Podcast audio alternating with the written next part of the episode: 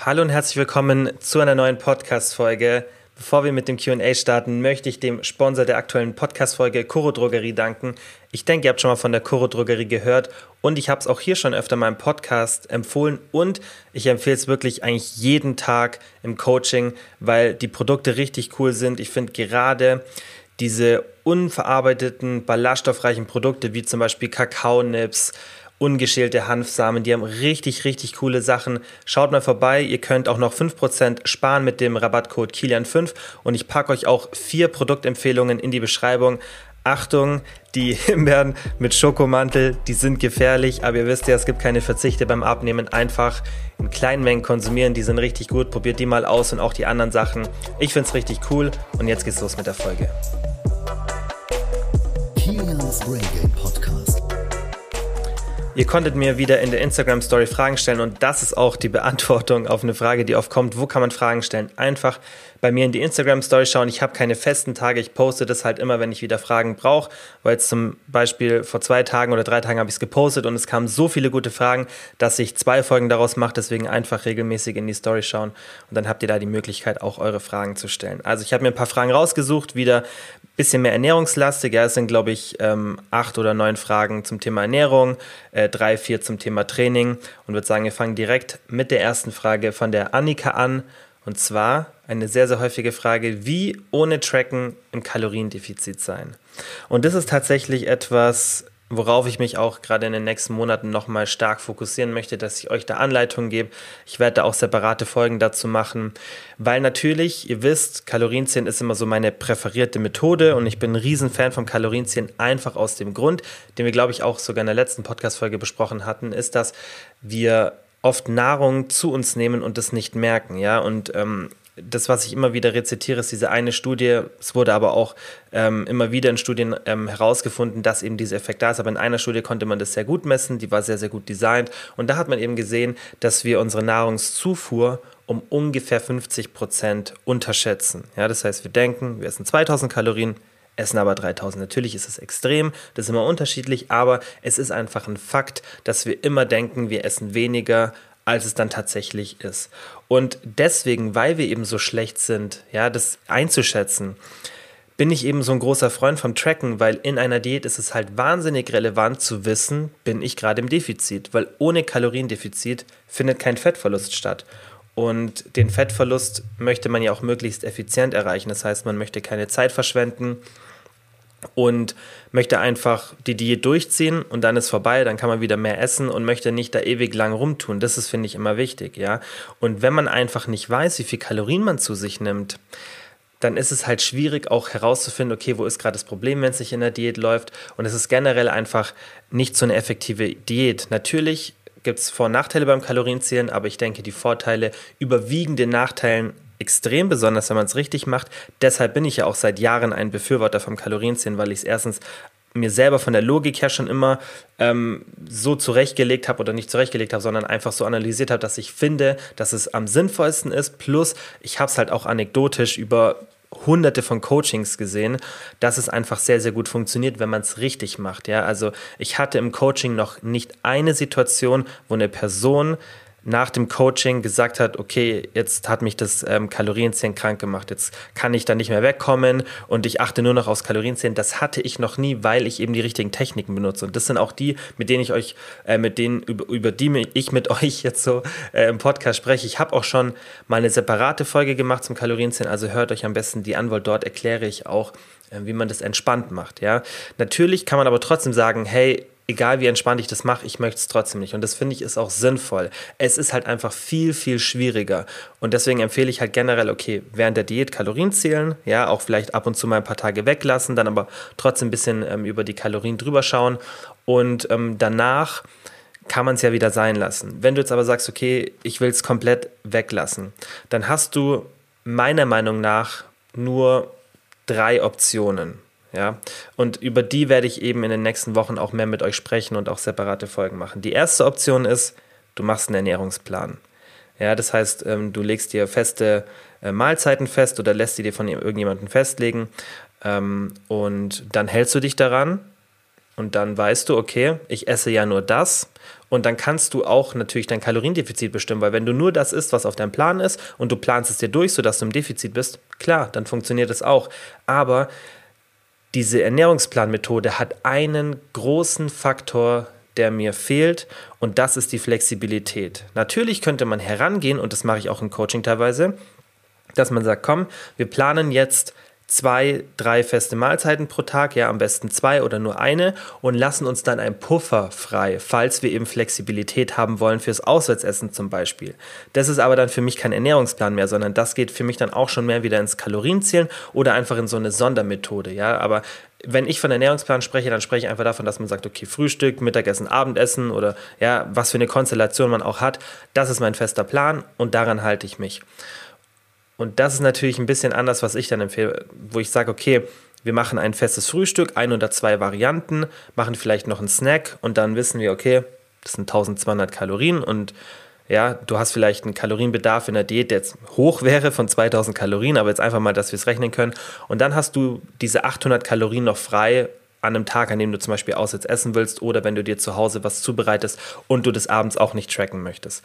Dann muss man natürlich schauen, okay, 800 Kalorien ist jetzt auch nicht die Welt, ja. Das heißt, man kann beim Auswärtsessen deutlich drüber kommen oder wenn man zu Hause was kocht oder wenn man danach noch snackt. Das heißt, ihr merkt schon, das ist relativ komplex und deswegen auch zu also es ist jetzt ein zu umfangreiches Thema, dass ich das jetzt in einer Frage beantworte. Deswegen werde ich da, um alles zu erklären, in einer separaten Folge mal eine komplette Anleitung machen, dass ihr da euch dann auch daran halten könnt und wirklich alles beachtet, was man da beachten muss. Also das ist Nummer eins Methode, ja, Ernährungsplan und das war jetzt ja schon eigentlich so zwei Methoden in einem. Dann die zweite Methode, ist, dass ihr euch auf Lebensmittel fokussiert, die einen geringen Kaloriengehalt haben. Ja, das heißt, dass alles, was viele Kalorien hat, dass ihr das ausschließt, um einfach so sicherzustellen, dass ihr durch diese niedrig kalorienhaltigen Lebensmittel euer Hunger, euren Hunger so gut im Griff habt, dass ihr gar nicht mehr essen könnt ja, als euer Kalorienverbrauch ist. Aber auch das ist natürlich nicht so genau und da weiß man dann auch nicht, okay, bin ich jetzt wirklich im Defizit, weil trotz dieser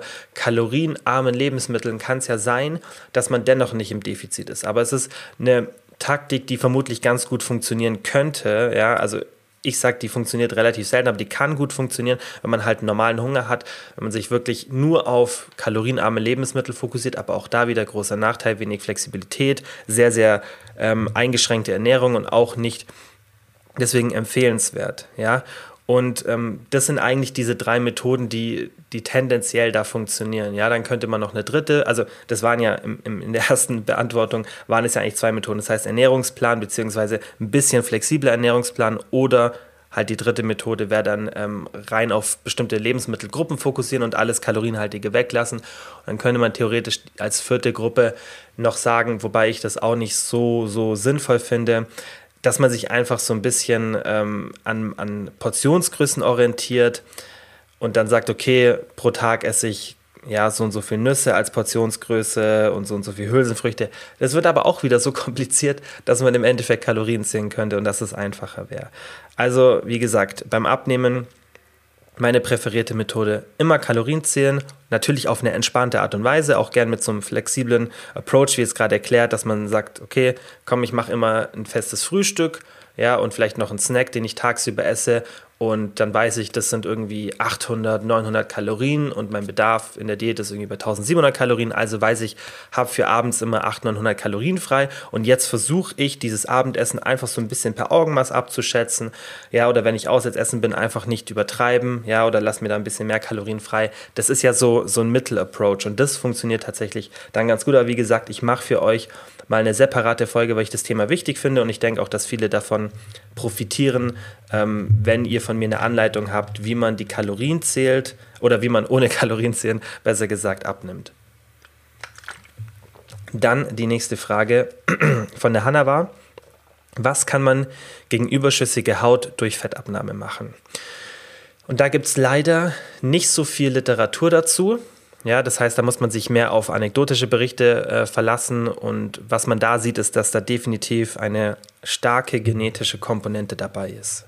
Und da kann man eben nicht so viel dagegen machen, weil das ist die Genetik. Ja, manche haben einfach ein bisschen besseres Bindegewebe, manche ein bisschen schlechteres. Natürlich die Geschwindigkeit der Diät hat auch meistens einen Einfluss. Ja, das heißt, wenn man wirklich viel Gewicht verlieren möchte, dann macht es Sinn, das nicht so Crash-Diätmäßig zu machen, wenn man wirklich da Probleme hat mit dem Bindegewebe. Ja, wenn man jetzt natürlich wirklich ein sehr, sehr hohes Übergewicht hatte, ja, also wirklich einen Körperfettanteil von Richtung 50 Prozent, dann ist generell so, besonders wenn es über einen langen Zeitraum war, ja, dann ist natürlich die Haut ähm, so beeinträchtigt, dass es sehr unwahrscheinlich ist, dass man viel Gewicht verliert und das trotzdem, wenn man das langsam macht, ähm, nicht zu überschüssiger Haut führt. Das ist sehr unwahrscheinlich. Ja? Wenn man jetzt aber ähm, einfach irgendwie so 20, 15 Kilo verlieren möchte, dann passiert das generell nicht. Das ist ja eher der Fall, wenn man irgendwie 30, 40, 50 Kilo verlieren möchte. Dann passiert es und dann hilft langsame Abnahme manchmal, aber auch nicht immer. Ja, und was man auch oft sieht, also das ist mir oft aufgefallen, dass wenn eine Person eine Fettabsaugung macht, das ist ja dann auch ein abrupter Wechsel, ja, also das ist ja dann ganz viel Fettverlust an einer Stelle, dass da auch die Haut gerade im Bauchbereich immer ähm, relativ ja auch so locker aussieht. Ja, dass auch man das Gefühl hat, dass ein bisschen überschüssige Haut noch da.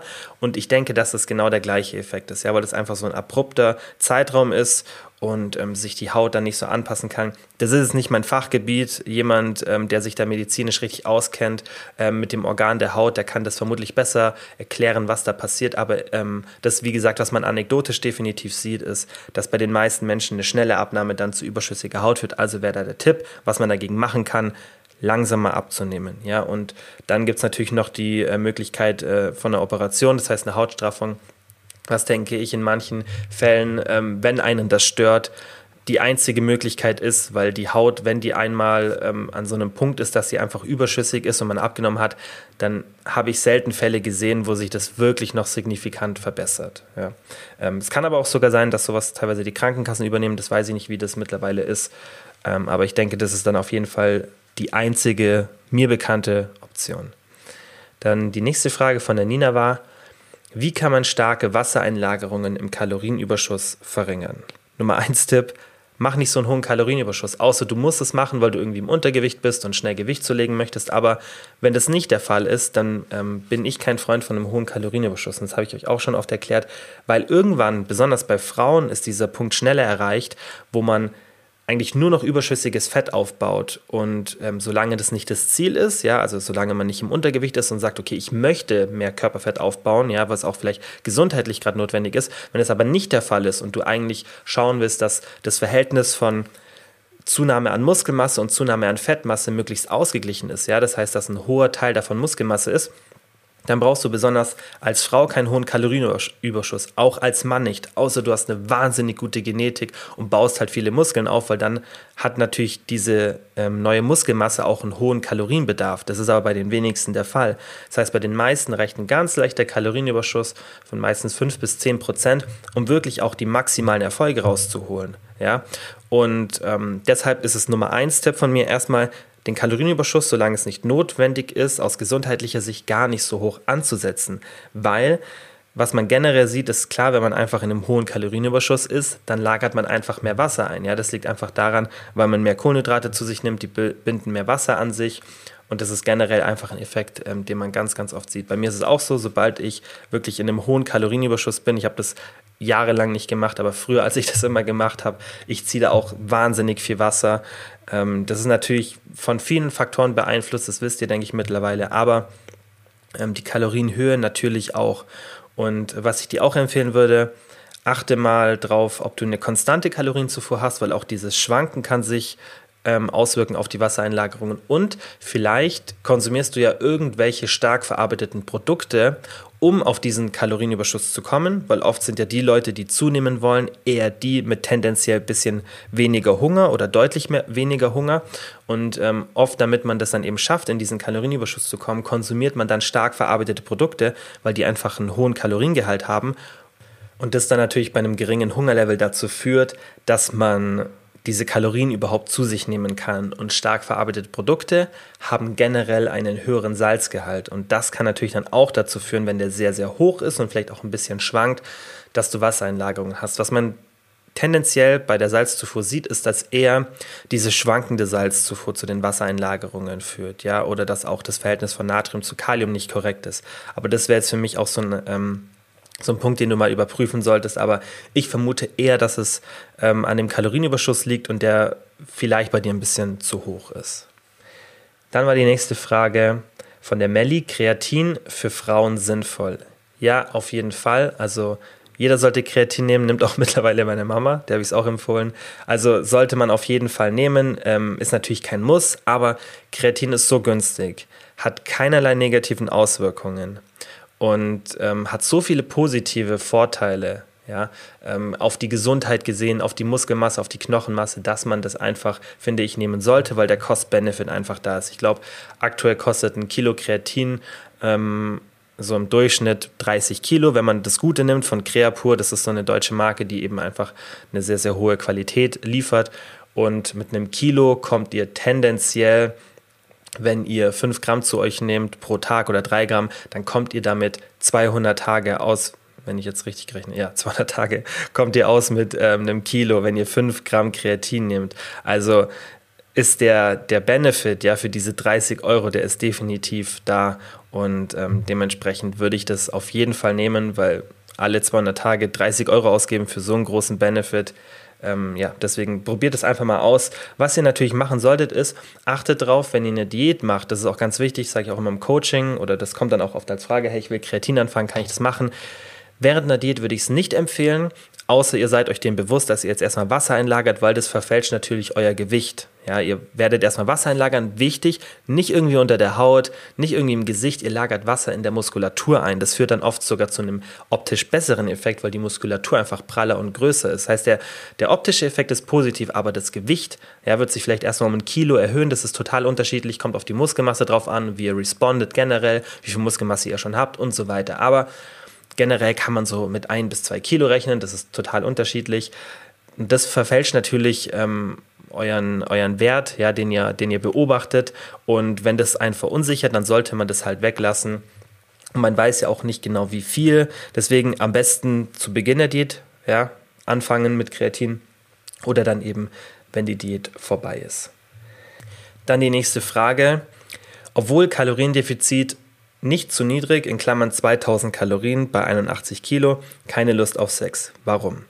Also, die Libido wird von vielen Faktoren beeinflusst. Ja, da darf man sich nicht nur auf die Ernährung fokussieren, denn Stress, Lifestyle und so weiter, also gibt ja ganz viele Faktoren, die sich auswirken. Natürlich denke ich jetzt, dass du da nicht wirklich irgendwas verändert hast, ja, und das, oder beziehungsweise, dass diese Veränderung der Libido jetzt auf einmal aufgetreten ist, ja, weil wenn man zum Beispiel irgendwie raucht oder zu viel Alkohol trinkt, dann wäre das ja eine Sache, die sich schleichend entwickelt hätte und die dir jetzt nicht aufgrund der Diät aufgefallen ist, ja. Und ich denke, deine Frage ist einfach, okay, mein Kaloriendefizit ist nicht zu niedrig und ich denke auch 2000 Kalorien bei 81 Kilo, je nachdem wie aktiv du bist, ist vermutlich nicht zu wenig. Du wirst einen Verbrauch haben, das ist jetzt super schwer einzuschätzen, weil du kannst ja eine wahnsinnig schwankende Aktivität haben, aber du wirst dich irgendwo so zwischen 2500 und 3500 Kalorien vermutlich ansiedeln, irgendwo in der Richtung. Klar, wenn du jetzt 3500 Kalorien verbrauchst und 2000 zu dir nimmst, da sage ich schon, boah, das ist schon ein heftiges Defizit, da gehen wir Richtung 40 Prozent und dann kann das sich ähm, auf die Libido auswirken und da ist das Defizit dann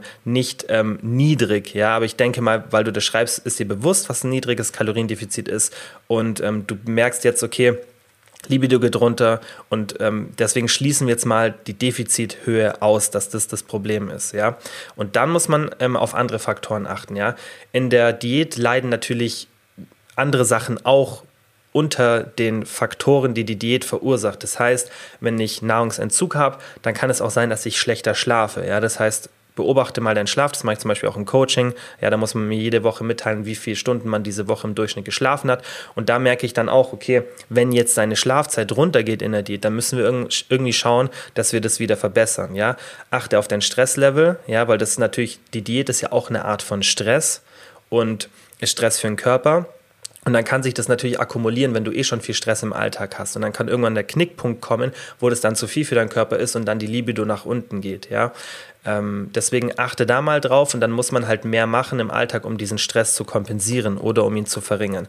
Aber tendenziell dieser Effekt, dass ihr auch mal versteht, wieso sowas passiert, ist, weil der Körper fährt während einer Diät an einem bestimmten Körperfettanteil irgendwann die Systeme runter, die nicht mehr relevant sind. Und das hat ja auch einen evolutionsbiologischen Hintergrund, denn was für einen Sinn hätte es gemacht während der Evolution, wenn eine Hungersnot wäre und wir trotzdem keinen Mechanismus haben, der uns schützt, neue Nachkommen zu zeugen, weil das würde ja die ganze Community weiter belasten, ja, das würde die Gemeinschaft weiter belasten, wenn jetzt auch noch dafür gesorgt werden muss, dass die Kinder genug zu essen haben. Das heißt, es ist einfach ein reiner natürlicher Selektionsprozess während der Evolution gewesen, dass sich einfach die Leute herausselektieren oder die Gemeinschaften, die eben dann diese Genmutation hatten, die dazu führt, dass wenn man weniger isst, ja, dass man dann eben keinen wirklichen Sexdrive oder deutlich weniger Sexdrive hat, damit eben keine Nachkommen gezeugt werden, damit eben diese Hungersnot überstanden werden kann von der Gemeinschaft und diese Gemeinschaften, die halt diesen Gendefekt hatten oder diese Genmutation,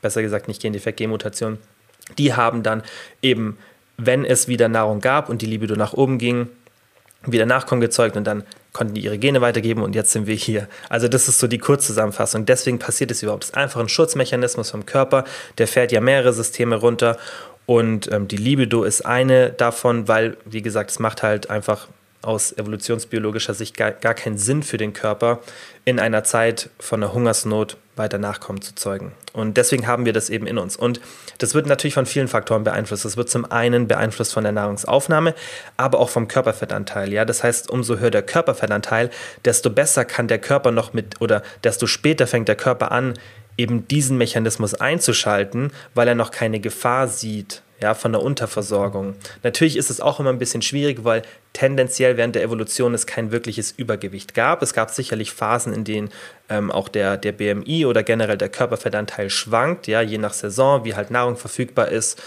Ähm, und es macht natürlich ja auch, auch Sinn, ja, aber eben nicht so in einem, in einem extremen Maße. Und Deswegen muss man immer den Körperfettanteil berücksichtigen, aber tendenziell auch einfach nur das Kaloriendefizit, weil der Körper beide Vorgänge eben beobachtet. Und ihr merkt schon, ich komme nicht so wirklich auf eine Antwort, weil es halt ein schwieriges Thema ist und man das sehr, sehr individuell betrachten muss. Und ähm, deswegen würde ich erstmal den, ähm, den Stress beobachten, das ist ganz, ganz wichtig, in ähm, Kombination natürlich ähm, mit dem Schlaf. Und achte mal drauf, wie hoch dein Körperfettanteil ist, weil wenn du jetzt als Mann, ja, ähm, einen Körperfettanteil hast, der so Richtung 10% geht, dann kann es einfach sein, dass du genetisch bedingt diese 10% nicht so gut halten kannst mit dieser niedrigen Kalorienzufuhr und dann trotzdem eine normale Libido und andere gute Biomarker hast, ja, dass du einfach auch einen normalen Stresslevel und so weiter hast. Ja, das hängt ja alles so ein bisschen zusammen. Ähm, und was du dann probieren kannst, ist einfach mal wieder ein bisschen mehr essen, schauen, ob sich das reguliert, weil du kannst vermutlich diese 10% Körperfettanteil dann schon halten, weil du kannst ja wieder mehr essen, aber halt nicht in Kombination mit einem Defizit, wo du weiter ein bisschen abnimmst. Da ist es vielleicht ein bisschen zu hoher Stress für deinen Körper. Gleiches gilt für Frauen, wenn man dann irgendwo so an die 20% Marke kommt oder 19%, Körperfettanteil, dann kann es halt dazu führen, dass eben das Gleiche passiert, dass die Libido runtergeht, ja, dass die Periode ausbleibt und so weiter. Und äh, da muss man dann halt schauen, ist es einfach jetzt gerade deswegen, weil mein Körperfettanteil so niedrig ist. Bei manchen fängt es auch schon früher an. Ja, es gibt total unterschiedliche Reaktionen. Ich sehe das auch immer wieder im Coaching. Das gleiche ist ähm, Reaktion auf Aktivitätserhöhung. Da gibt es ähm, manche Frauen, die reagieren da super, super entspannt drauf. Die haben dann nicht mehr Hunger. Andere machen 3000 äh, mehr Schritte und haben auf einmal deutlich mehr Hunger. Das ist eben super individuell. Deswegen erkläre ich euch hier ja immer die Mechanismen, dass ihr dann selber Schlussfolgern könnt, was ist für mich die richtige Intervention und was muss ich mir anschauen. Und da wäre eben mein Tipp, schau dir mal deinen Körperfettanteil an. Wo bist du ungefähr? Ja, ähm, ich habe auch schon mal, glaube ich, eine Folge gemacht, wie man den messen kann. Und ähm, schau dir einfach mal an, wo ist mein Körperfettanteil und wenn der so in diese Richtung 10 bis 15 Prozent geht, dann kann es natürlich sein, dass du schon als Mann Probleme hast mit deiner Libido und dass du einfach genetisch bedingt nicht dafür gemacht bist in der, in der aktuellen Umwelt, dass du diesen niedrigen Körperfettanteil mit einem Kaloriendefizit hältst. Deswegen vielleicht einfach mal Kalorien erhöhen, auf Erhaltung gehen, dann kannst du diesen Körperfettanteil halten und dadurch, dass du wieder mehr Kalorien zuführst, kann es gut sein, dass es wieder zurückkommt. Ansonsten, wenn es nicht der Fall ist, mal wieder ein bisschen zunehmen und wenn es dann immer noch anhält, vielleicht auch einfach mal ähm, ein bisschen größeres Blutbild mit Testosteronwert und alle mal messen lassen und schauen, ob da deine Hormonlevel auch optimal sind. Dann von der Pia war die nächste Frage. Mögliche Ursachen für ständigen Hunger ohne Kaloriendefizit in der Wochenbilanz. Ähm, das kann natürlich ähm, ganz, ganz viele Ursachen haben. Ja? Also Hunger wird von so vielen ähm, Faktoren beeinflusst, dass man natürlich auch erstmal schauen muss, okay, ist es psychologisch bedingt oder physiologisch bedingt. Was man aber auch weiß, ist, dass das zusammenhängt. Ja, das heißt, man kann das nicht wirklich trennen. Ich würde einfach mal schauen, wie ist dein Körperfettanteil? Ja, das ist immer ein ganz, ganz wichtiger Faktor, der Körperfettanteil, weil manche Menschen haben einfach Probleme, einen niedrigen Körperfettanteil zu halten. Und ähm, dann spielt es auch keine Rolle, ob man im Defizit ist oder auf Erhaltung, beziehungsweise selbst die Erhaltung macht es dann nicht leichter oder nicht deutlich leichter. Und da musst du einfach schauen, okay, wo ist mein Körperfettanteil? Es kann natürlich auch sein, dass du einfach eine falsche Nahrungsmittelauswahl hast. Das heißt, dass du zu viele kaloriendichte Produkte zu dir nimmst, weil die Realität ist halt auch manchmal, dass manche Menschen einfach mehr auf Lebensmittel achten müssen und ein bisschen mehr Hungermanagement betreiben müssen, weil manche Menschen einfach deutlich mehr Hunger haben und dann selbst auf eine Erhaltung und einem relativ normalen Körperfettanteil, ja, der jetzt zum Beispiel bei einer Frau irgendwo bei 25, vielleicht sogar Richtung 30 Prozent liegt, dass man da trotzdem Hunger hat, weil man halt einfach genetisch bedingt so ausgelegt ist und dann muss man halt einfach ein bisschen mehr machen. Das heißt, mehr unverarbeitete Nahrungsmittel zu dir nehmen, immer die Proteinzufuhr anschauen, ob die schön hoch ist, nicht zu wenig Fett, ja, also immer 25 oder 30 Prozent deiner Zufuhr mindestens Fett zu dir nehmen und ganz, ganz wichtig, Ballaststoffzufuhr beachten. Und, was auch oft vergessen wird, achte mal drauf, wie du deine Mahlzeiten verteilst, ja, weil vielleicht hast du ja einfach nur eine ungeschickte Mahlzeitenverteilung, die nicht für dich gemacht ist. Ja, was ich ganz, ganz oft im Coaching sehe und was wir sehr, sehr oft korrigieren, ist die Frequenz der Mahlzeiten. Das heißt, wie oft isst du? Isst du morgens, mittags, abends? Wie viele Kalorien hast du zur Verfügung? Ja, weil wenn jetzt zum Beispiel eine Person relativ klein und leicht ist, ja, und auch gar nicht so einen niedrigen Körperfettanteil hat, 25 Prozent zum Beispiel, ja, also wo ich sage, total normal, da müsste jetzt nichts irgendwie Negatives passieren mit den Hormonen und ähm, hat halt eben nicht so einen hohen Kalorienverbrauch, und dann sagt, okay, ich esse morgens, mittags, abends und mittags und abends, meine Mahlzeiten sind ungefähr gleich groß, dann vielleicht einfach mal probieren, das Mittagessen wegzulassen, ersetzen mit einem kleinen Snack und dann schauen, dass die anderen Mahlzeiten größer werden und ähm, ob ich damit dann meinen Hunger besser im Griff habe. Also da auch einfach mal mit der Mahlzeitenfrequenz ein bisschen rumspielen und schauen, ob irgendwas für dich besser funktioniert. Dann war die nächste Frage, wie kann man mit Hilfe von Homeworkouts am effektivsten Muskeln aufbauen?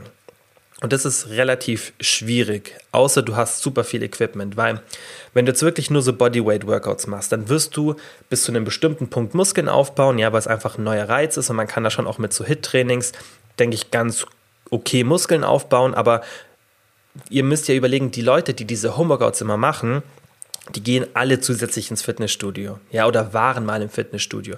Und natürlich kann man die Form relativ gut halten und ihr müsst auch bedenken, vielleicht hat die Person einfach eine super Genetik und reagiert auf Training viel, viel besser als ihr. Und dann, das habe ich ja schon mal, also eine Theorie aufgestellt, dass die Leute, die gerade in der Fitnessbranche aktiv sind, einfach genetisch bedingt deutlich über dem Durchschnitt sind, weil das ein Grund ist, wieso sie überhaupt so einen guten Körper erreichen und wieso sie dann auch Reichweite aufbauen. Das habe ich ja schon oft gesagt, ist natürlich nicht immer der Grund, aber ich sage tendenziell haben Leute, die ähm, auf Social Media aktiv sind und auch ein bisschen größeres Following haben, tendenziell eine deutlich bessere Genetik. Ja, also das da bin ich mir ziemlich sicher.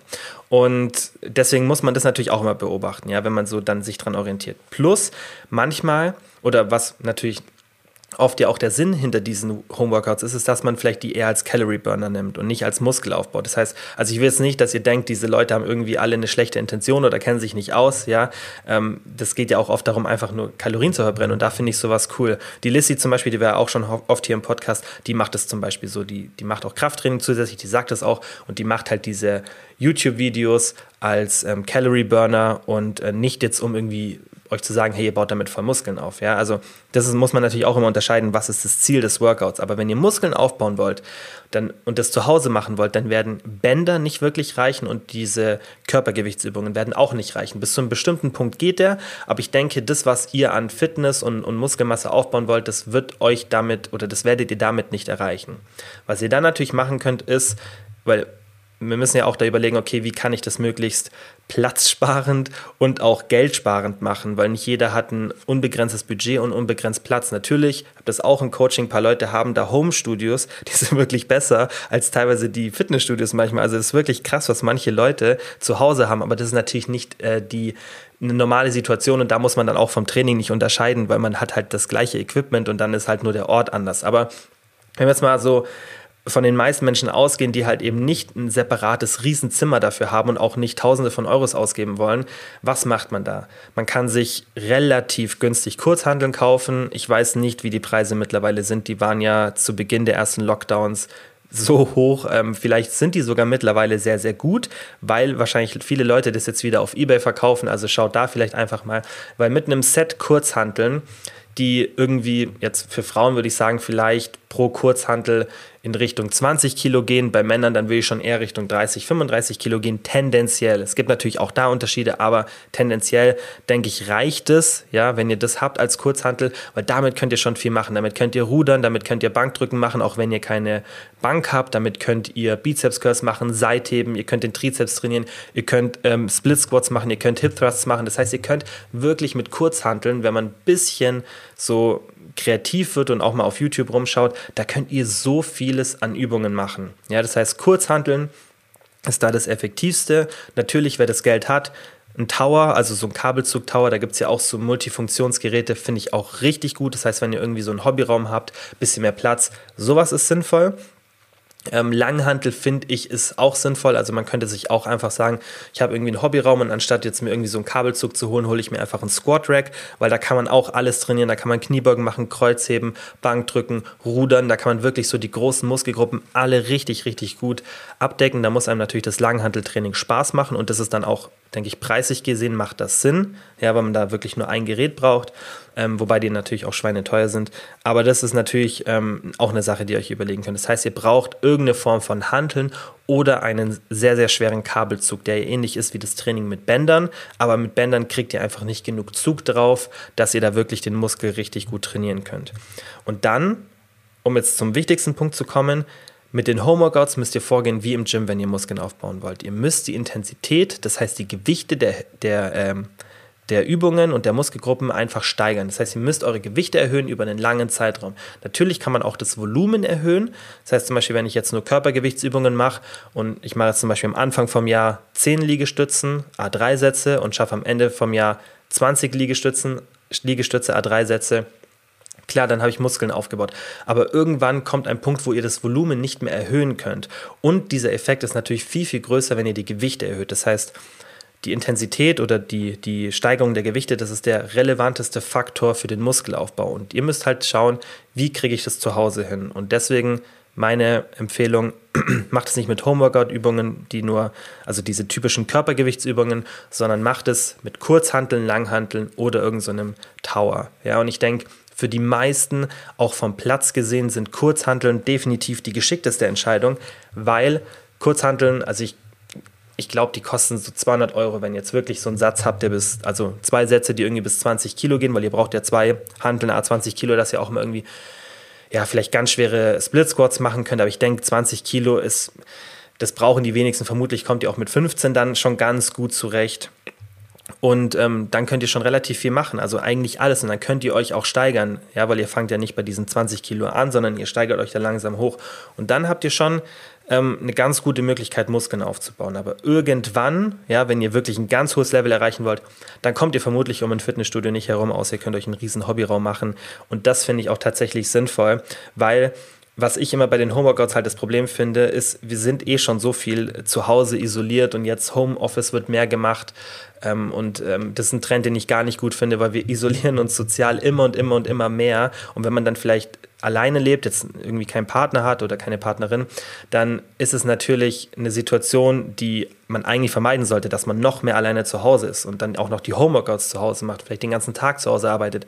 Also allein aus diesem sozialen Aspekt, weil man sich ja auch oft im Fitnessstudio dann unterhält oder neue Leute kennenlernt und einfach nicht alleine ist, ähm, und das ist für unsere Psyche wahnsinnig wichtig, sollte man sich vielleicht dann auch überlegen, hey, vielleicht sollte ich mich im Fitnessstudio anmelden und diese 30 Euro im Durchschnitt äh, investieren, weil die sind es vermutlich wert. Und deswegen finde ich auch tatsächlich, das Equipment lohnt sich oft nicht, weil wenn man sich so ein Squat Rack für zu Hause kauft, dann kann man, also wenn das, ich weiß nicht, was die aktuell kosten, aber ich denke, unter 1000 Euro wird es schwierig, ein richtig gutes von der Qualität zu finden. Ja, vermutlich sogar noch ein bisschen mehr. Dafür kann man ewig ins Fitnessstudio gehen. Also dafür kann man drei, vier Jahre in, oder ja, drei Jahre, denke ich, im Durchschnitt in ein Fitnessstudio gehen und ähm, ja, Deswegen denke ich, dass, dass da das Geld auf jeden Fall ähm, nicht so sinnvoll investiert ist, wie man oft dann das Gefühl hat. Dann eine sehr, sehr wichtige Frage. Die nächste Frage war, Familie versteht nicht, dass man keinen Kuchen, Schrägstrich Zucker essen möchte. Was tun? Und das ist ganz normal, weil es nicht normal ist, dass du keinen Kuchen und keinen Zucker essen möchtest. Also, was heißt normal ist ja immer ein schwieriges Wort, ja, aber sagen wir mal, es ist gesellschaftlich nicht so angesehen, was ja auch nicht immer vielleicht positiv ist, weil es gibt ja viele Sachen, die in der Gesellschaft nicht angesehen sind, die vielleicht normal sein sollten. Aber wie gesagt, schwieriges Thema. Ich denke, dass auf jeden Fall nicht gesund ist für dich, wenn du sagst, ich möchte gar keinen Kuchen und gar keinen Zucker essen. Natürlich, wenn du beim Abnehmen bist und du ein Szenario hast, wo du einfach deinen Hunger gut managen musst und vielleicht auch nicht so einen hohen Kalorienverbrauch hast und wirklich mit den Kalorien wirtschaften musst, dann natürlich sollte man sowas, besonders wenn man vielleicht öfter bei der Familie ist, versuchen einzuschränken. Und das erlebe ich auch auf dem Coaching, dass es einfach schwierige Alltagssituationen gibt. Ja, dass man zum Beispiel irgendwie die Familie im Haus über sich drüber hat, ja, ähm, oder dass man einfach oft bei denen ist und wie gesagt dann vielleicht ein bisschen geringeren Kalorienverbrauch hat, weil man einen stressigen Alltag hat und sich nicht so viel bewegen kann und einfach viele Faktoren zusammenspielen, sodass man den Hunger besser kontrollieren muss oder einfach mehr darauf achten muss in der Diät. Weil sonst sage ich ja immer, hey, seid flexibel, esst auch mal was Süßes, aber die Realität ist, dass manche Menschen, wenn die abnehmen wollen, dass sie sich einfach ein bisschen mehr einschränken müssen als andere. Heißt nicht, dass sie das dann nie essen, aber dass man halt öfter in Situationen kommt, in denen man Nein sagen muss. Und da ist halt das Wichtigste, dass du das vielleicht ähm, dann, wenn du in der Diät bist, mit deiner Familie oder diesen Personen besprichst und sagst, hey, das ist mir wichtig, ich will mich wohlfühlen und ähm, das ist auch nicht für immer. Ich möchte es halt für eine Zeit lang machen und ich verspreche euch, wenn das vorbei ist, dann esse ich auch wieder entspannter. Das ist jetzt halt nur für die Zeit. Dann einfach kurz mal auch erklären, wie das funktioniert mit den Kalorien. Vielleicht finden die das sogar ganz interessant, who knows. Aber zumindest hast du es dann erklärt. Und was ich oft erlebt habe, ist, dass, wenn ich das dann im Coaching empfehle, dass dann das Feedback oft sehr, sehr positiv ist. Es gibt natürlich auch immer wieder schwierige Situationen. Also ganz oft erlebe ich das, dass zum Beispiel der Partner sich einfach nicht gesund ernähren möchte und auch gar kein Interesse daran hat, Gewicht zu verlieren, dann ist natürlich immer ein bisschen schwierig. Da muss man aber einfach offen miteinander reden, wie man es ja eigentlich in der Beziehung machen sollte und ähm, auf das Verständnis hoffen. Und ich denke, das ist ja auch was, wofür man Verständnis bekommen sollte. Jetzt zweites Szenario. Du isst kein Zucker, kein Kuchen, obwohl du nicht in der Diät bist und dieses ganze Szenario, was ich gerade beschrieben habe, mit dem Hungermanagement nicht hast. Dann musst du eher bei dir schauen, okay, warum habe ich denn Angst vor Zucker oder Kuchen? Warum will ich das nicht essen? Und ich würde dir empfehlen, isst es ruhig, weil achte immer darauf, dass du eine gewisse Balance hast und ich sage immer wieder, orientiert euch an dem Pareto-Prinzip, weil ich finde, das ist da die beste Anleitung, die ich euch geben kann, die so rundumfassend dieses ganze Thema Verzichte und ja, wie viel Süßes darf ich essen und man kann es ja so im Micromanagement machen oder einfach sagen, hey, achtet auf das Pareto-Prinzip, 80 Prozent versuchen wir, dass wir möglichst unverarbeitet zu essen oder 70 bis 80 Prozent finde ich immer besser, aber beim Pareto-Prinzip ist halt diese 80-20-Regel. Und 20, 30 Prozent sind dann stark verarbeitete Nahrungsmittel wie Kuchen, Pizza, Popcorn und so weiter. Und das ist gar kein Problem. Du musst dir gar keine Sorgen machen über dein Hungermanagement, über deine Mikronährstoffversorgung, über deine Gesundheit. Das ist alles weiterhin optimal, wenn du diese 70 bis 80 Prozent einhältst. Es muss nicht perfekt sein. Und es gibt sogar ein paar Studien, da gibt es leider ganz, ganz wenig Literatur dazu und die wurde leider nur bei Bodybuildern gemacht, was ich dann auch nicht so aussagekräftig finde, wo man eben geschaut hat, okay, wer ist besser versorgt?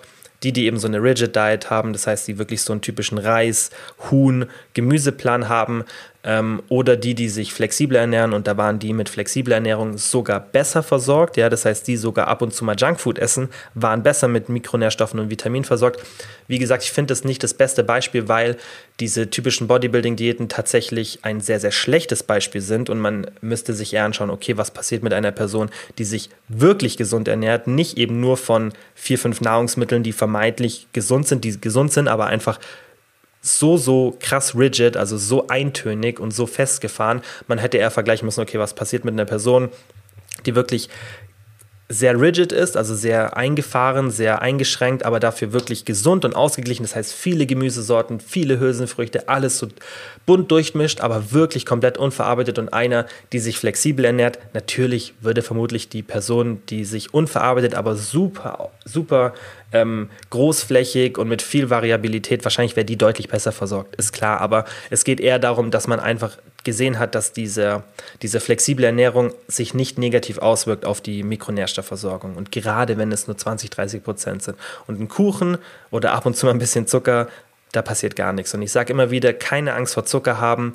Ja, natürlich Zuckerkonsum reduzieren, aber ich denke, das machst du eh schon. Und äh, Zucker einfach in Abwesenheit von Ballaststoffen vermeiden. Ja, generell einfach eine schön hohe Ballaststoffzufuhr. Dann musst du dir um deinen Zuckerkonsum ähm, nicht so viele Gedanken machen und das Thema einfach ein bisschen ähm, entspannter sehen. Die nächste Frage von der Vivi war: Sport nach Corona, wie wieder anfangen, in Klammer Langzeitfolgen. So, und jetzt ganz wichtig, bevor ich das beantworte, ich erzähle jetzt nur, was ich gemacht habe. Ja, das heißt nicht, ihr sollt es nachmachen. Und das ist wirklich ein wichtiger Disclaimer, wenn ihr eine Covid-Infektion oder eine Covid-Krankheit hattet, ja, also eine Corona-Infektion, die dann zu Covid geführt hat, dann bitte sprecht mit einem kompetenten Arzt. Und ich sage auch kompetenter Arzt, weil es ist wahnsinnig, was ich und auch andere Leute schon von Ärzten gehört haben. Ich weiß noch, dass ähm, vor zehn Jahren mal ein Gastroenterologe zu mir gesagt hat, als ich ihm gesagt habe, ich mache regelmäßig Krafttraining, wie ungesund es wäre und ähm, wie ich mein Leben damit verkürze und ähm, wenn man sich die Studienlage anschaut, ist es genau das Gegenteil. Und ähm, dieser Autoritätseffekt, den Ärzte ausstrahlen, der ist ganz, ganz gefährlich, weil ein Arzt weiß auch nicht alles. Und ähm, ein Arzt hat oft eine sehr, sehr spezifische Fachrichtung ähm, oder auch altes Wissen. Ja, wenn der sein Studium vor 30 Jahren gemacht hat und ähm, nicht schaut, dass er auf dem aktuellen Stand bleibt, weil es ändert sich immer wieder was. Und ähm, deswegen sage ich kompetenter Arzt, wenn man zu einem Arzt gehen sollte, der das Thema Sport und äh, die Auswirkungen auch äh, versteht. Deswegen vielleicht am besten zum Kardiologen. Und äh, ich zum Beispiel habe auch mit meinem Kardiologen gesprochen. Ähm, und ich kann, wie gesagt, nur sagen, was ich jetzt mache. Bitte, wenn ihr eine Covid-Infektion hattet, ähm, generell bei jeder Infektion würde ich das immer mit dem Arzt absprechen. Aber ich sage jetzt einfach nur, was ich gemacht habe. Aber bitte macht es nicht einfach nach, wirklich nehmt das Thema ernst und sprecht mit eurem Arzt. Denn das Problem, was halt entstehen kann, ist, dass wenn man eine Erkrankung hat und die irgendwie Fieber oder andere intensive Symptome mit sich bringt, dass man dann das Risiko einer Herzmuskelentzündung eingeht. Das habt ihr sicherlich schon mal gehört. Und davor haben viele Angst. Und dann ist natürlich auch noch das Thema Long-Covid da wo im Endeffekt aktuell keiner wirklich Aussagen treffen kann, weil das einfach nicht genug erforscht ist. Ja, man hat nur Tendenzen, man weiß die Länge nicht genau, man weiß nicht genau, was man mit Sport machen, weil ihr müsst ja auch verstehen, solche Studien sind so schwierig durchzuführen, ja, ähm, gerade dann mit sportlichen Leuten und das dann auch von, von der generellen Bevölkerung auf Leute, die vielleicht fitter sind und wieder leichter reinkommen oder regelmäßiger Sport machen oder generell überhaupt Sport machen, dass man dann diese Ergebnisse auf die Menschen überträgt, das ist auch schwierig. Da kann man sich überlegen, okay, ist Covid wie jede andere ähm, Grippe, gerade jetzt mit der neuen Variante, in Auswirkungen auf unser Herz-Kreislauf-System? Das sind auch Fragen, die keiner wirklich beantworten kann. Das heißt, alles ein großes Mysterium. Und was ich oft erlebt habe, was kompetente Ärzte empfehlen, die sich auch mit dem Bereich auskennen und was auch in der Literatur oft empfohlen wird, hör auf deinen Körper und übertreib's nicht. Und das ist auch das, was ich gemacht habe. Wie gesagt, es ist nicht die Empfehlung, dass ihr das auch machen solltet, aber ich habe es so gemacht, also ich denke, ihr habt es mitbekommen, ich habe es in der letzten Folge erzählt, ich hatte auch fünf, sechs Tage wirklich ähm, relativ starke Symptome. Ähm, ich hatte auch ziemlich heftiges Fieber. Und ich habe es so gemacht, ich habe gewartet, ja, sobald meine Quarantänezeit vorbei war, bin ich ähm, spazieren gegangen, habe erstmal so angefangen, die ersten ja, drei Tage habe ich einfach meine Spaziergänge verlängert, ähm, habe da geschaut, okay, wie geht's mir, wie fühle ich mich, habe ich irgendwie Herzklopfen, ähm, wird mir schwindlig, kommt das Fieber wieder, ja. Aber ich habe auch tatsächlich wirklich gewartet, bis alle Symptome richtig weg waren, ja. Ähm, ist ja klar, sonst kommen wir eh nicht aus der Quarantäne. Aber das würde ich euch generell empfehlen, ja. Also erstmal abwarten, bis wirklich die Symptome weg sind. Und dann kommt natürlich auch auf die Frage, was mache ich, wenn ich irgendwie noch leichten Schnupfen habe oder irgendwie ein bisschen Husten. Und was da oft empfohlen wird, ist, dass man sagt, okay, alles, was über dem Hals an Symptomen ist, da kann man wieder langsam anfangen. Ja, alles, was unterhalb vom Hals ist, sollte man eher den Sport noch meiden. Ja, das heißt, wenn der Husten wirklich so aus der Lunge noch rauskommt, dann ist es natürlich anders, wie wenn der so ein bisschen oben ist und einfach den Schleim löst. Ja, oder wenn man einfach ein bisschen Schnupfen hat. Bei Kopfweh sollte man es generell auch nicht machen. Ja, wenn man aber irgendwie leichten Schnupfen hat und auch nicht mehr ansteckend ist, dann kann man tendenziell schon mal anfangen, ein bisschen Sport wieder zu machen. Das ist aber auch eine Sache, die ihr dann vielleicht einfach mit dem Arzt abklären solltet. Und äh, dann habe ich einfach, also wie gesagt, ich habe meine Spaziergänge einfach versucht, ein bisschen zu verlängern, bis ich irgendwann gemerkt habe, okay, 30 Minuten plus ein bisschen Berg ging nach drei, vier Tagen easy. Ja, und dann ähm, bin ich ins Gym, glaube ich, am ja, fünften Tag oder so oder vierten Tag nach der Quarantäne. Da habe ich mich dann aber auch echt schon besser gefühlt und ähm, ich war auch da seit ich würde sagen, einer Woche ungefähr wirklich symptomfrei vom Fieber. Ja, so nach dem Fieber habe ich so ungefähr eine Woche gewartet. Dann bin ich äh, rein ins Gym, habe eine ganz, ganz leichte Einheit gemacht, 25, ähm, 30 Minuten, auch ohne Plan, wirklich, dass es auch mental vom Stresslevel für mich entspannt ist, dass ich nicht schauen muss, so was muss ich jetzt machen, was muss ich jetzt machen, sondern einfach auf das, was ich Lust hatte, ganz easy ein bisschen so durchgepumpt, 50, 60 Prozent Intensität, dass ich so leicht ins Schwitzen komme, einfach eine ganz leichte Anstrengung habe und äh, dann nach 30 Minuten bin ich wieder gegangen. Das habe ich dann zwei, dreimal gemacht. Dann habe ich einen Tag Pause gemacht, ja, vielleicht auch schon nach dem zweiten Tag dann die nächste Einheit habe ich geschaut, okay, mache ich irgendwie so eher 70, 80 Prozent. Wieder zwei Einheiten gemacht, wieder ein, zwei Tage Pause. Dann ähm, habe ich 90 Prozent gemacht, bei ein, zwei Übungen, ja, vielleicht eher 80 Prozent. Einfach so ein Mix.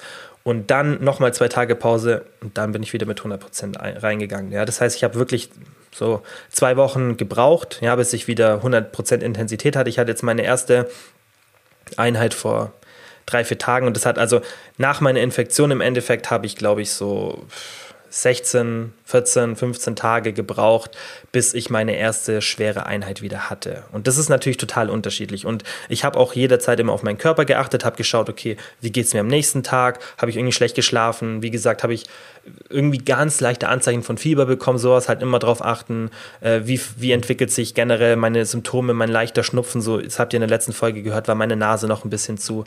Ähm, und das einfach beobachten, beobachten, wie es euch geht und dann kann es auch oft helfen, ja, weil Sport natürlich auch fürs Immunsystem positiv ist. Da ist aber auch wichtig, dass man eben keine krasse Intensität fährt, sondern dass ihr langsam reinstartet, einfach auch wieder ein bisschen euch bewegt, ein bisschen ins Schwitzen kommt und das hilft dann oft. Und dann einfach darauf achten, wie der Körper reagiert, aber auch das ist total unterschiedlich. Ich kenne auch Leute, die genauso fit sind oder auch fitter als ich und äh, die nach einer schwächeren Infektion länger als ich gebraucht haben, die dann auch wieder Rückfälle hatten. Ist total unterschiedlich, deswegen einfach auf den Körper achten, regelmäßiger Kontakt mit dem Arzt, da einfach absprechen, was möglich ist. Ich denke, die bekommen die Frage mittlerweile sehr, sehr oft und deswegen ähm, denke ich, sollte man das auch wahrnehmen und wie gesagt, bitte da halt drauf achten, sprecht mit einem Arzt, der auch wirklich äh, kompetent ist, weil ähm, ja, das ist einfach ein Bereich, der ähm, relativ komplex ist und der auch verablangt, dass die Person sich mit dem Thema auskennt und nicht einfach nur Nein sagt, weil das finde ich ist auch die falsche ähm, Methode, dass man so extrem ähm, alles verneint und so, so, ja, lieber mal vier Wochen noch warten, weil wenn man sich eigentlich die Studienlage anschaut ähm, zu körperlicher Aktivität, ja, dann ähm, ist es positiv, sich zu bewegen. Und wir sind irgendwie in einer Gesellschaft heutzutage, wo auch Bewegung und, und das gar nicht mehr, also aktiv zu sein, gar nicht mehr als irgendwas Positives gesehen wird. Ja, also man sollte ja vielleicht eher anders denken, hey, wann kann ich wieder früh, also wann ist der früheste Zeitpunkt, an dem ich das wieder machen kann, weil es mir helfen wird. So sollte man eher rangehen. Und wie gesagt, die zwei Ärzte, mit denen ich gesprochen habe, die waren beide super entspannt und haben gesagt, hey, einfach tast dich ran, hör auf deinen Körper. Und ähm, ich denke, das werden die meisten empfehlen, aber wie gesagt, sprecht mit dem Arzt oder der Ärztin eures Vertrauens darüber und ähm, dann denke ich, kriegt ihr das auf jeden Fall hin. Dann von der Izzy war die Frage, gibt es bei einer Diät einen schwierigen Punkt, über den es lange dauert, drüber zu kommen? Und das haben wir eigentlich vorhin so ein bisschen besprochen. Das ist hauptsächlich der Körperfettanteil. Ja? Es gibt ja diese Setpoint-Theorie, die ich finde, und die meisten ähm, halten die für nicht so sinnvoll. Das heißt, dass man einen bestimmten Gewichtspunkt hat, der genetisch bestimmt ist oder bedingt ist, an dem man einfach wahnsinnige Probleme hat, unter den zu kommen. Und äh, in Wahrheit ist es im Endeffekt ein Settling Point, das heißt eine Mischung aus genetischer Veranlagung und Lebensumständen. Ähm, aber diesen Punkt gibt es vermutlich und an dem wird es dir vermutlich schwerfallen, dass du weiter abnimmst. Das heißt, der Punkt kommt definitiv. Und der ist halt, bei den meisten Frauen fängt er so bei 25% Körperfettanteile an. Bei den meisten Männern fängt er so bei 15, 16% an. Ja, das ist immer unterschiedlich, aber das ist so das, was hormonell einfach Sinn macht und was ich auch im Coaching sehe ähm, und was ganz viele anekdotisch erzählen, wo die meisten Leute, die diesen unteren Körperfettanteil erreichen, ja, wo die wirklich Probleme haben, dann den Hunger zu kontrollieren ähm, die Aktivität hochzuhalten und halt das zu machen, damit die Kalorienbilanz zu einem Kaloriendefizit führt. Und was du dann halt machen musst, ist klar, alles, worüber wir immer sprechen, ein bisschen mehr auf den Hunger fokussieren, ein bisschen mehr auf die Aktivität. Aber es gibt jetzt nicht diesen einen Punkt, wo ich dir sagen kann, der ist bei jedem der Fall, sondern wieder hier drauf achten, wann ist der bei dir. Tendenziell bei Frauen 25 Prozent, bei Männern eher 15, 16 Prozent, bei Frauen kann es auch erst bei 22, 23 Prozent, bei manchen viel, viel später anfangen. Ja, also manche Frauen können auch 17 Prozent super halten, haben gar keine Probleme. Andere, da fängt schon bei 26, 27 Prozent an, dass es schwieriger wird. Da einfach ein bisschen darauf achten, wie es bei dir ist und dann einfach die alle Interventionen, die du, die du machst, intensivieren. Das heißt, weniger Flexibilität, mehr unverarbeitete Nahrungsmittel, ja, mehr auf die Aktivität achten, damit du eben diese Kalorienbilanz, die du brauchst, um ein Kaloriendefizit zu erreichen, damit du die eben positiv beeinflusst. Dann war die nächste Frage, Angst vor Sportpause und körperliche Veränderungen dadurch. Und es ist eigentlich ganz gut, dass wir die Frage jetzt zu der Frage ähm, mit, der, mit dem Sport anfangen nach der ähm, Erkältung haben, weil das gehört ja so ein bisschen dazu. Ja, das heißt, was kann ich auch machen, dass ich vielleicht ein bisschen geduldiger bin und dass ich nicht den Drang habe, schon ja, drei, vier Tage nachdem ich irgendwie mit Fieber im Bett lag, wieder ähm, Sport zu machen, weil ich Angst habe, dass ich Muskeln abbaue.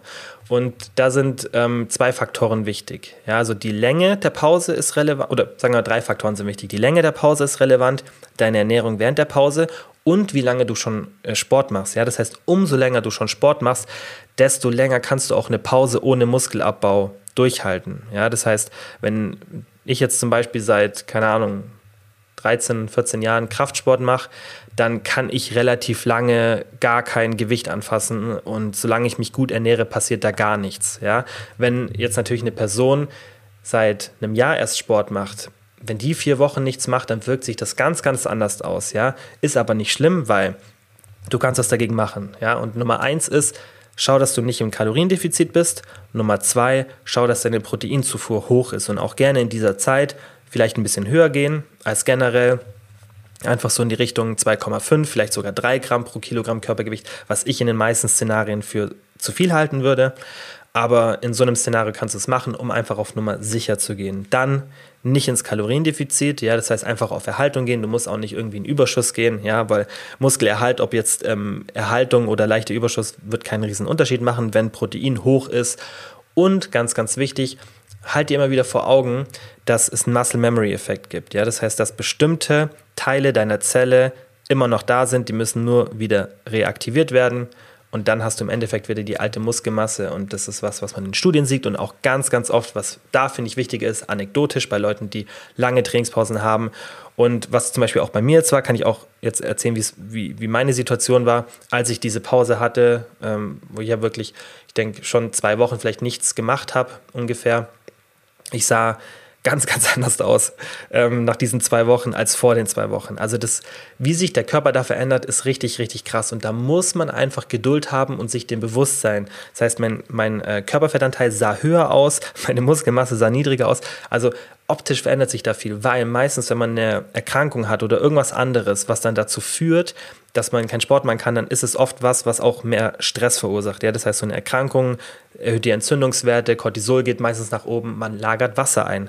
Und man verliert auch relativ schnell dann das Glykogen aus der Muskulatur, weshalb man flacher aussieht. Und das führt alles dazu, dass es optisch sich, besonders wenn man davor sehr, sehr stark darauf achtet, wie man aussieht, dass sich das halt einfach negativ in Anführungszeichen auswirkt. Ja, und deswegen muss man dann einfach so ein bisschen Geduld haben, muss ich sagen, hey, das ist jetzt halt so und ähm, muss auch das Vertrauen haben und vielleicht auch an die letzte Situation denken, in der das so war, wo du vielleicht eine Sportpause hattest, danach wieder angefangen hast und sofort nach einer Woche wieder so aussahst wie davor. Also wirklich, ähm, du brauchst keine Angst haben, auch wenn die Pause mal drei, vier Wochen ist, ja, weil es gibt ja auch ähm, einfach Symptome oder Erkrankungen, die länger anhalten und auch wenn die länger ist, achte auf deine Ernährung, das ist so und so gut, ja, auch für die Regeneration während so einer Erkrankung oder was auch immer die Rolle oder der Grund dafür ist, dass du gerade eine Pause machen musst.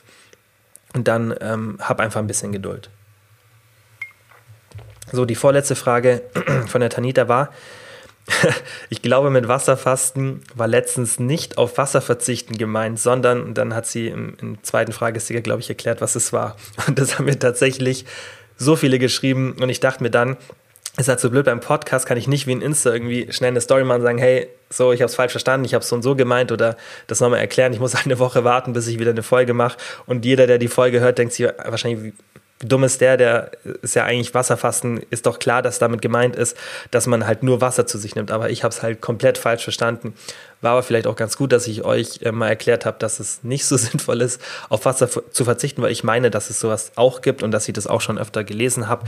Ähm, aber ich möchte jetzt gar nicht so viel dazu sagen, weil ich in der letzten Folge dann schon was zum Thema Fasten ähm, erzählt habe. Natürlich nur Wasser zu konsumieren das ist schon eher sinnvoll, aber auch das sollte man nicht ohne Anleitung oder das notwendige Wissen machen, weil das ist nicht ganz ungefährlich, wenn man wirklich nur Wasser konsumiert, allein wegen dem Elektrolytegehalt. Das heißt, mehrere Tage nichts zu essen, also komplett gar nichts, würde ich generell nicht empfehlen. Ich würde immer dieses leichte Fasten mit äh, den 500 bis 6, 7, 800 Kalorien empfehlen, was ich da auch in der Folge kurz angesprochen habe. Aber wie gesagt, ich mache irgendwann, wenn ich mal dazu komme, eine separate Folge ich denke, also ich habe meine Umfrage gemacht, da hat es nicht so viel interessiert, deswegen habe ich es noch nicht gemacht. Ja, ähm, und äh, irgendwann werde ich sicher mal eine Folge dazu machen. Aber wie gesagt, wenn du sowas machst, dann bitte nur, wenn du dich auskennst, weil es ist nicht ganz ungefährlich. Und jetzt die letzte Frage zum Abschluss ähm, war von Philipp: Aus einem Loch rauskommen, nachdem was Großes abgeschlossen ist, in Klammern Examen.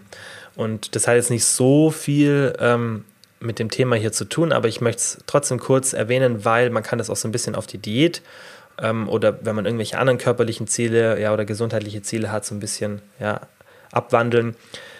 Generell, was man da sieht in der Forschung, ist, dass wenn man so ein großes Ziel erreicht hat, dass es wahnsinnig wichtig ist, dass man sich direkt ein Ziel oder ein nächstes Ziel setzt oder schon kurz vor der Erreichung des Ziels ein nächstes gesetzt hat, weil das Motivationshormon Dopamin ist nicht ein Hormon, das ausgeschüttet wird, wenn wir das Ziel erreicht haben, sondern das ist ein Hormon, das ausgeschüttet wird, während wir das Ziel erreichen wollen. Ja?